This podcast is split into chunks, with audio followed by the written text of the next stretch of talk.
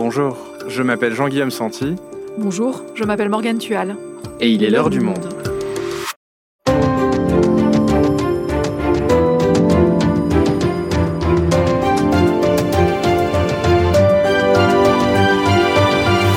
Aujourd'hui, retour sur la soirée du premier tour de l'élection présidentielle et ses enseignements.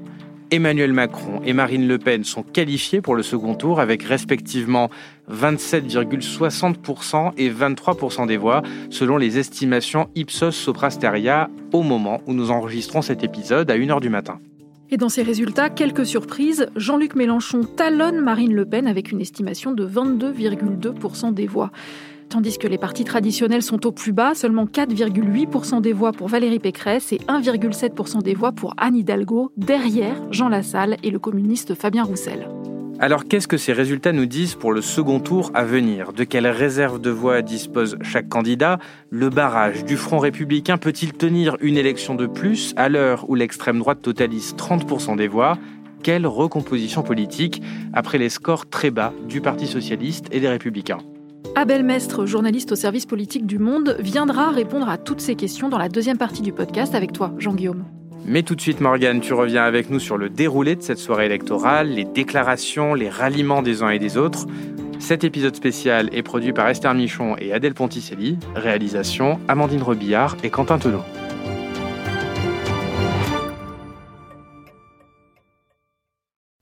Il est 20h, voici le résultat de ce premier tour. En tête ce soir, Emmanuel Macron avec 28,1% devant Marine Le Pen avec 23,3%. Scène de liesse au QG d'Emmanuel Macron. Les drapeaux français s'agitent devant une grande scène vide où trône en grandes lettres blanches le slogan Nous tous. Avec 27,6% des voix, le président sortant fait mieux qu'il y a 5 ans. Il avait recueilli 24% des suffrages exprimés. Même explosion de joie au QG de Marine Le Pen. Avec 23% des voix, elle aussi fait mieux qu'en 2017, deux points de plus. Et ce, malgré l'irruption d'une concurrence aussi féroce qu'inattendue dans cette campagne, celle d'Éric Zemmour. La déception est énorme, en revanche, chez le troisième homme, Jean-Luc Mélenchon, qui avait effectué une remontée spectaculaire ces dernières semaines dans les intentions de vote, n'arrive qu'en troisième position. À 20h, les estimations lui donnent 20,10% des voix. Mais au fil de la soirée, le score de Jean-Luc Mélenchon ne cessera d'augmenter au point de talonner Marine Le Pen et de laisser poindre l'espoir chez ses soutiens d'un énorme retournement de situation. Mais Jean-Luc Mélenchon reste finalement, une fois encore, bloqué aux portes du second tour. Il devance toutefois de loin le reste du peloton, largement sous la barre des 10%. Au QG, on aperçoit des larmes chez les insoumis. Retour à 20h. Le duel du second tour est enfin connu, mais la bataille ne fait que commencer. Le ballet des discours s'ouvre, et avec lui, la grande question. Parmi les vaincus, qui appellera à voter Emmanuel Macron, qui appellera à voter Marine Le Pen et qui préférera se taire?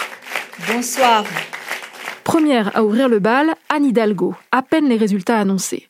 Avec moins de 2% des voix, elle encaisse le pire score de l'histoire du Parti socialiste à l'élection présidentielle. Elle est même derrière de petits candidats comme Jean Lassalle, 3,1%, et Nicolas Dupont-Aignan, 2,1%. Elle ne devance que Philippe Poutou et Nathalie Arthaud, qui recueillent moins d'un pour des voix. Un désastre, mais un désastre attendu. La maire de Paris appelle sans ambiguïté à voter Emmanuel Macron pour que, je cite, la France ne bascule pas dans la haine de tous contre tous. Je vous appelle avec gravité à voter le 24 avril prochain contre l'extrême droite de Marine Le Pen en vous servant du bulletin de vote Emmanuel Macron. Autre grand parti traditionnel, autre débâcle, les Républicains. En cinquième position, Valérie Pécresse recueille moins de 5% des suffrages. Une humiliation. Personne ne s'attendait à un score aussi faible qui mette en question la survie même du parti. La candidate de droite appellera-t-elle à voter Emmanuel Macron? Rien de sûr. Quelques minutes plus tôt, Éric Ciotti, finaliste malheureux à la primaire LR, avait déclaré qu'à titre personnel, il voterait contre le président sortant. Valérie Pécresse, elle, fait un autre choix. Le projet de Marine Le Pen conduirait le pays à la discorde, à l'impuissance et à la faillite. Sa proximité historique avec Vladimir Poutine la discrédite pour défendre les intérêts de notre pays dans les temps tragiques que nous vivons. Son élection conduirait à l'effacement de la France sur les scènes européennes et internationales. Ainsi, et malgré les profondes divergences que j'ai martelées tout au long de la campagne, je voterai en conscience Emmanuel Macron pour empêcher l'arrivée au pouvoir de Marine Le Pen et le chaos qui en résulterait. Les déclarations des perdants s'enchaînent. Autre camouflet, celui subi par Yannick Jadot qui talonne Valérie Pécresse avec 4,7% des voix. Sans surprise, le candidat d'Europe Écologie Les Verts appelle à voter Emmanuel Macron, tout en déplorant que l'écologie soit, dit-il, absente du second tour et vilipendant un quinquennat de l'inaction climatique. En cette soirée électorale, Yannick Jadot en arrive même à appeler ses soutiens au don. L'écologie a besoin dès ce soir de votre soutien financier pour poursuivre ces indispensables combats. Je vous invite à vous rendre sur le site soutenirlécologie.fr pour faire un don. Nous ne lâcherons rien. Je ne lâcherai pas. L'État du pays l'impose. Car avec moins de 5% des voix, l'État ne rembourse qu'une petite partie des frais de campagne. Même situation pour Fabien Roussel. Certes, cette année, le Parti communiste fait mieux que le Parti socialiste. Mais avec 2,3% des voix, la déception est grande. Lui aussi appelle à voter pour Emmanuel Macron. Mais ce soir-là, à gauche, c'est la parole d'un autre candidat que tout le monde attend avec fébrilité. Que dira Jean-Luc Mélenchon, le troisième homme de cette campagne qui a rassemblé plus de 22% des électeurs Sa parole est d'autant plus attendue qu'il y a cinq ans, au soir de sa défaite, son discours avait été fortement critiqué. Dans la même configuration d'entre-deux tours, il n'avait donné aucune consigne de vote. En 2022, il décide de mettre les choses au clair sans pour autant prononcer le nom d'Emmanuel Macron. Je répète parce que des fois il arrive que même quand je dis les choses, c'est comme si je ne les avais pas dites. Alors je recommence à cet endroit du film. Il ne faut pas donner une seule voix à Madame Le Pen. Il ne faut pas donner une seule voix à Madame Le Pen. Il ne faut pas donner une seule voix à Madame Le Pen. Voilà, je crois que le message pour cette partie a été entendu. Jean-Luc Mélenchon conclut son discours en interpellant la relève. La lutte continue. La lutte continue. Alors bien sûr, les plus jeunes vont me dire, eh bien, on n'y est encore pas arrivé. C'est pas loin. Hein Faites mieux. Voilà maintenant une cinquantaine de minutes que les résultats ont été annoncés.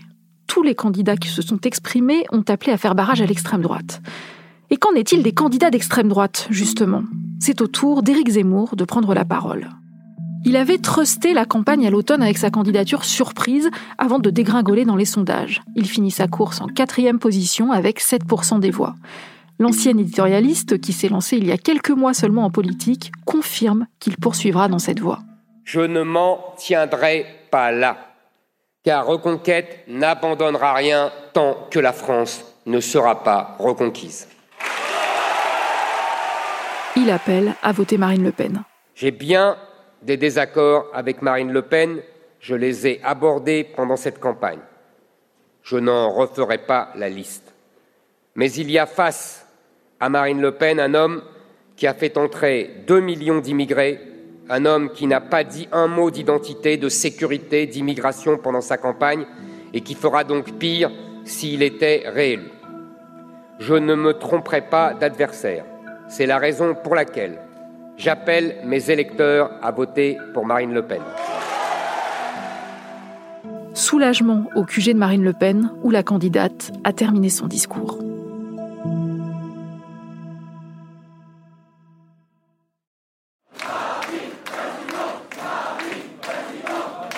20 minutes plus tôt, la candidate montait sur scène. Elle savoure Marine Le Pen. Souriante, acclamée par les militants RN qui brandissent une forêt de téléphones vers elle. Elle en appelle à tous ceux qui n'ont pas voté pour Emmanuel Macron. Tous ceux qui aujourd'hui n'ont pas voté pour Emmanuel Macron ont bien sûr vocation à rejoindre ce rassemblement. J'entends sans attendre recoudre les multiples fractures dont souffre une France trop déchirée et qu'aucun pouvoir n'a su jusqu'ici réparer. La fracture sociale, territoriale, institutionnelle, culturelle, médicale, numérique. Je remettrai la France en ordre en cinq ans pour lui permettre de prendre une place éminente dans ce 21e siècle plein de promesses et d'opportunités. Sur fond bleu, un drapeau français à sa droite, la candidate déroule les grandes lignes de son projet et insiste sur le volet social, un appel du pied aux électeurs de Jean-Luc Mélenchon. J'appelle tous les Français de toute sensibilité, de droite, de gauche et d'ailleurs, les Français de toutes origines, à rejoindre ce grand rassemblement national et populaire.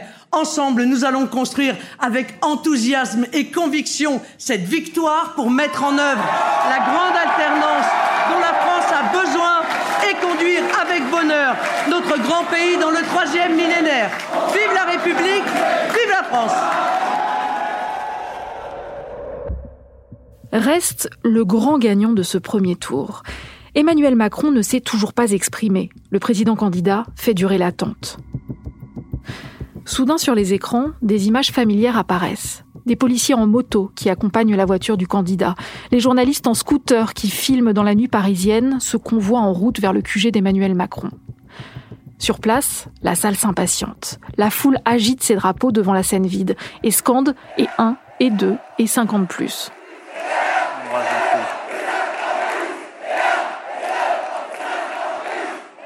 Vers 21h45, enfin, Emmanuel Macron monte sur scène, tout sourire. Merci beaucoup. Et prend la parole. Mes chers compatriotes, merci. Comme Marine Le Pen, Emmanuel Macron parle sur un fond bleu, accompagné d'un drapeau français. Mais différence notable, le président sortant a ajouté un drapeau européen. Emmanuel Macron mise lui aussi sur le thème du rassemblement, au point même de rendre un hommage inattendu à ses concurrents. Je veux saluer l'ensemble des candidats présents au premier tour. Nathalie Arthaud, Nicolas Dupont-Aignan, Anne Hidalgo, Yannick Jadot, Jean Lassalle, Jean-Luc Mélenchon, Valérie Pécresse, Philippe Poutou, Fabien Roussel et Éric Zemmour. Emmanuel Macron parie sur ce qu'il avait fait gagner en 2017, en se présentant comme un candidat novateur capable de transcender les partis. Je souhaite tendre la main à tous ceux qui veulent travailler pour la France. Je suis prêt à inventer quelque chose de nouveau pour rassembler les convictions et les sensibilités diverses afin de bâtir avec eux une action commune au service de notre nation pour les années qui viennent. Mais malgré son score bien supérieur à celui de Marine Le Pen, Emmanuel Macron insiste, rien n'est joué d'avance. Ne nous trompons pas, rien n'est joué. Et le débat que nous aurons dans les 15 jours à venir est décisif pour notre pays et pour l'Europe. Prochain rendez-vous le 24 avril pour le second tour. D'ici là, c'est un nouveau chapitre de cette course à l'Élysée qui s'ouvre. Jean-Guillaume, maintenant on va voir avec toi et Abel Mestre les grandes questions que posent ces résultats. Merci Morgane. Alors Abel, on va passer maintenant à la seconde partie de cet épisode. Reprenons d'abord les résultats des deux gagnants. Avec la dernière estimation dont on dispose à l'heure où on enregistre ce podcast, Emmanuel Macron arrive en tête avec 27,60% des voix, Marine Le Pen cumule 23% des voix. Comment analyser ce rapport de force entre les deux finalistes? Est-ce qu'Emmanuel Macron a réussi à, à sauver les pots cassés à l'heure où, disait-on, Marine Le Pen était en forte dynamique?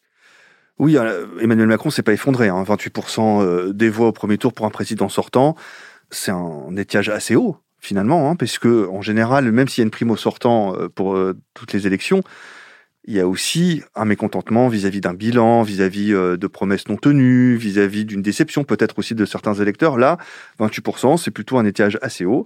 et puis Marine Le Pen, elle, fait un score considérable. À quel niveau? C'est la première fois qu'une candidate du Rassemblement national, et même avant du Front national, fait un score aussi important au premier tour de l'élection présidentielle. Et puis, euh, elle le fait avec une concurrence euh, qui était soutenue, hein, d'Éric Zemmour, qui lui a siphonné euh, des voix en première partie de campagne. Et on voit où ce soir qu'elle a récupéré une bonne partie de ces gens qui avaient été séduits par l'émergence d'Éric Zemmour. Alors projetons-nous maintenant au second tour. Du côté des réserves de voix, qu'est-ce que ces résultats dessinent comme défi pour l'un comme pour l'autre pour parvenir à réunir 50% des voix?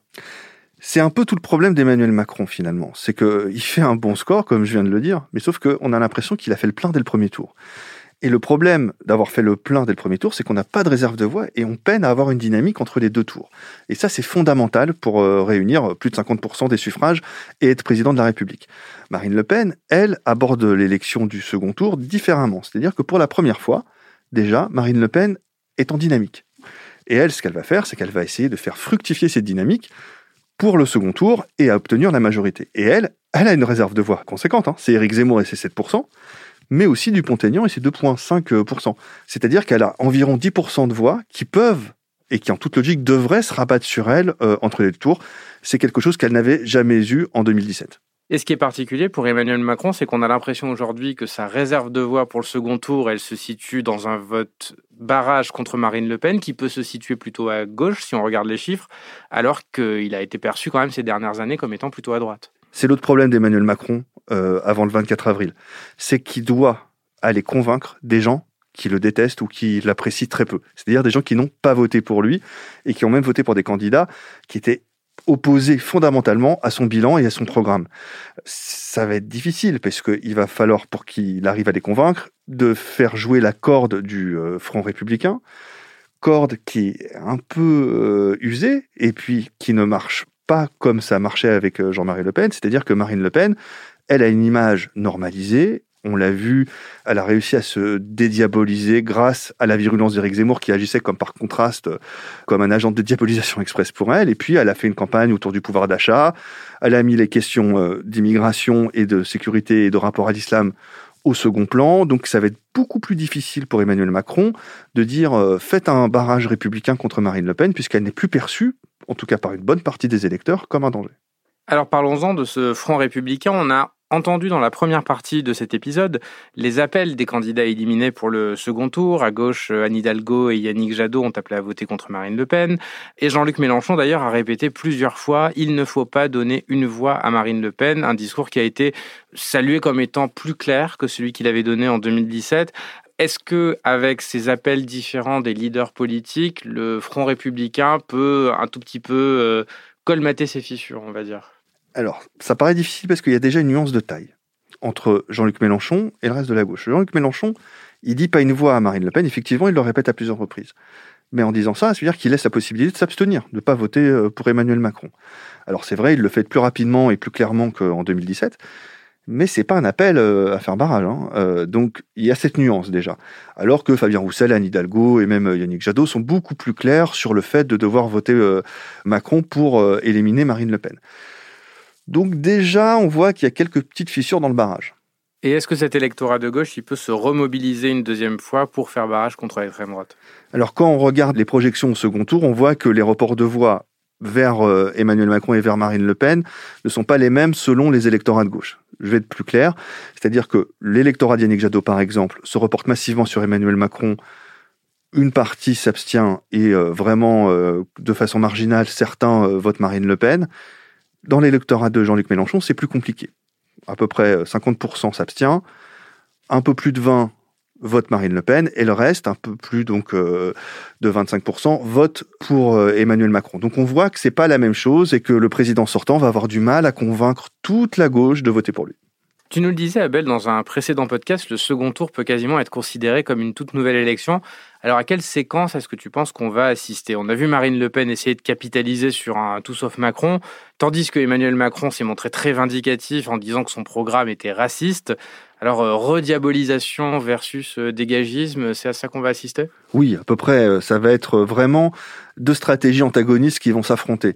Comme tu le résumais très bien, c'est Macron qui va essayer de de faire jouer l'accord du, euh, du, Front républicain, du barrage contre l'extrême droite et de sauver la République euh, du danger euh, extrémiste. Et puis Marine Le Pen, elle, va dire en gros, eh bien je m'adresse aux 75% des Français qui n'ont pas voté Emmanuel Macron et qui donc ont envie qu'ils perdent et qu'ils partent.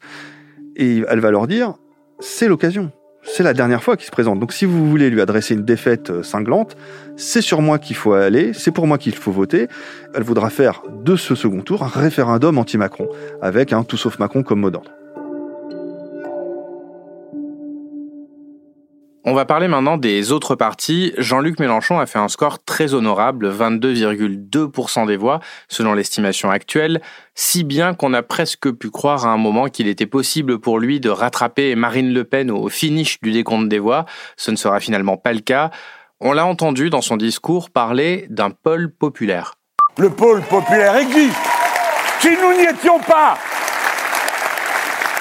que resterait-il? Qu'aurions-nous Rien? Et nous avons construit cette force est-ce que c'est le début d'une main tendue vers d'autres partis de gauche pour capitaliser sur cette victoire et créer enfin une forme d'union de la gauche? Alors, qui veuille capitaliser, évidemment, euh, avec ce score, il devient euh, la troisième force euh, politique du pays. C'est quelque chose de très important hein, comme situation. C'est vraiment une recomposition avec trois blocs de force à peu près équivalente en tout cas. Hein. En revanche, c'est pas forcément une main tendue, c'est plutôt un message pour dire l'unité, elle se fait, mais elle se fait derrière moi. Et elle se fait à mes conditions et sur mon programme. C'est en vérité ce qu'il a toujours fait, Jean-Luc Mélenchon. C'est-à-dire que même ses adversaires pouvaient leur reprocher, pardon, une sorte de tentation hégémonique, c'est-à-dire qu'il voulait dominer totalement euh, le champ de la gauche. Et là, force est de reconnaître que ça me paraît compliqué de ne pas faire cela. C'est-à-dire qu'il fait euh, plus de 21% quand le premier autre candidat de gauche fait 4%, puisque c'est Yannick Jadot. Donc le rapport de force est totalement disproportionné dans cette famille politique. C'est-à-dire que il y a un pôle qui fait euh, voilà plus de 22% et les autres ils se partagent les miettes. Donc évidemment que la recomposition elle doit passer par Jean-Luc Mélenchon, ça paraît évident. Ça va être très difficile puisque cette famille politique a des inimitiés qui sont personnelles et puis aussi des différences fondamentales sur les programmes. Donc les discussions vont être très très ardues, ça va être complexe, ça va être euh, passionné et ça va être intéressant. J'aimerais qu'on parle maintenant des, des, partis traditionnels sous la Ve République. Et là, c'est la dégringolade. Alors commençons par euh, Valérie Pécresse. Elle a récolté 4,80% des voix. Malgré la passion qui m'anime, malgré la qualité de notre projet, je n'ai pas réussi dans cette campagne atrophiée et en l'absence de vrais débats, à me délivrer de cet étau et à vous convaincre. Elle est donc sous le seuil de remboursement de sa campagne. Est-ce que le parti Les Républicains peut survivre à cette bérésina?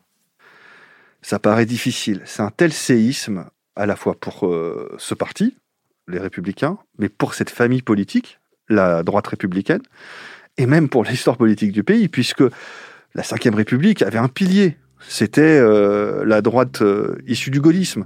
C'était vraiment euh, co-substantiel au régime. Et de voir ce parti finir à moins de 5% dans une élection présidentielle, c'est du jamais vu. C'est du jamais vu. Vraiment, c'est un séisme politique, cette donnée.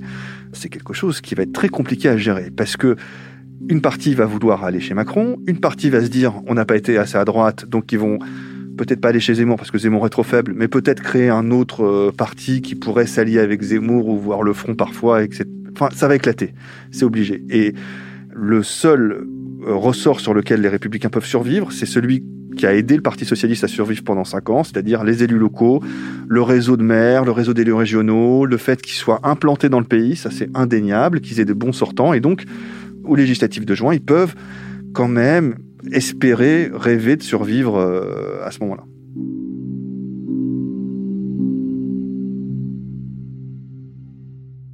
Et du côté de l'autre grand parti traditionnel, le Parti socialiste, les scores sont encore plus faibles. Anne Hidalgo a reçu seulement 1,7% des suffrages.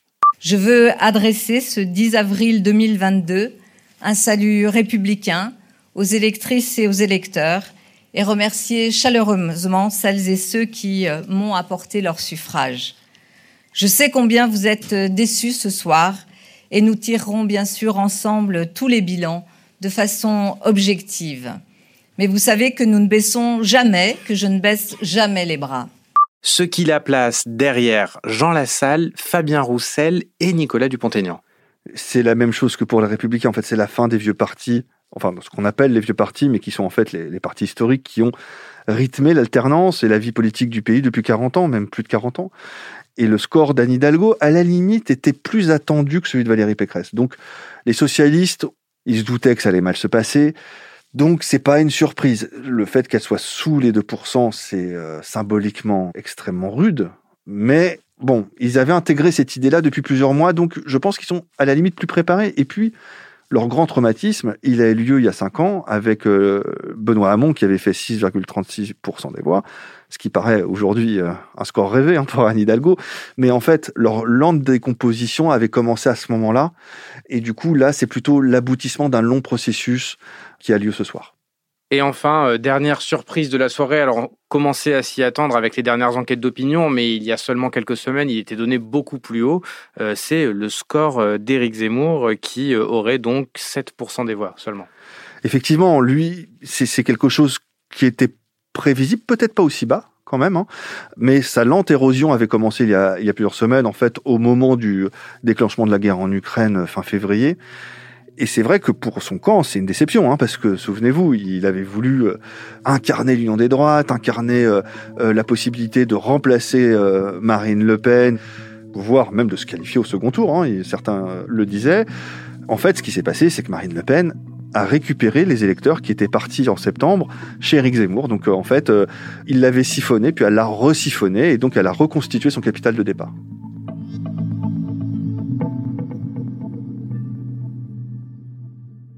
Abel, pour conclure cet épisode, tu le disais tout à l'heure, on a l'impression ce soir de trois blocs très forts et qui se partagent à peu près un tiers de l'électorat chacun. Un pôle euh, libéral, pourrait-on dire, mené par Emmanuel Macron, un peu la nouvelle droite traditionnelle quelque part, un pôle d'extrême droite, très fort aussi, autour de 30%, et euh, ce que Jean-Luc Mélenchon appelle euh, le pôle populaire, donc la gauche rassemblée autour de lui. À ton avis, quels partis vont survivre, disparaître? Est-ce que ce premier tour parachève la recomposition du paysage politique entamé en 2017 En tout cas, c'est vrai qu'elle rajoute une brique dans la recomposition et dans la reconstruction d'une nouvelle offre politique. Je pense que LREM va continuer, tout comme le Rassemblement national, puisque c'est quand même les deux partis forts de ce soir. Jean-Luc Mélenchon, lui, a pour habitude de changer beaucoup de mouvements, de labels, de noms, et il le fait assez régulièrement, à peu près tous les ans, tous les ans et demi.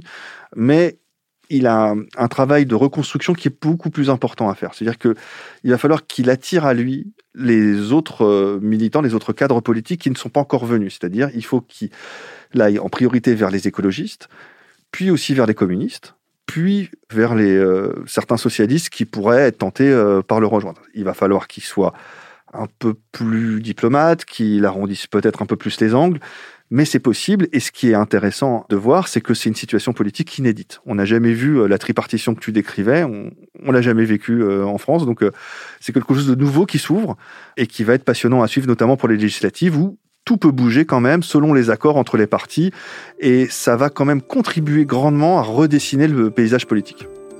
Merci Abel. Merci.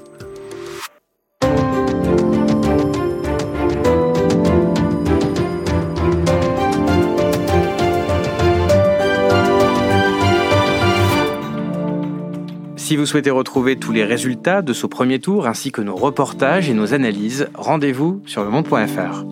C'est la fin de l'heure du monde, le podcast quotidien d'actualité proposé par le journal Le Monde et Spotify. Pour ne rater aucun épisode, vous pouvez vous abonner gratuitement au podcast sur Spotify ou nous retrouver chaque jour sur le site et l'application lemonde.fr. Si vous avez des remarques, des suggestions, des critiques, n'hésitez pas à nous envoyer un email à l'heure du monde @lemonde.fr. L'heure du monde est publiée tous les matins, du lundi au vendredi. On se retrouve donc très vite. À bientôt.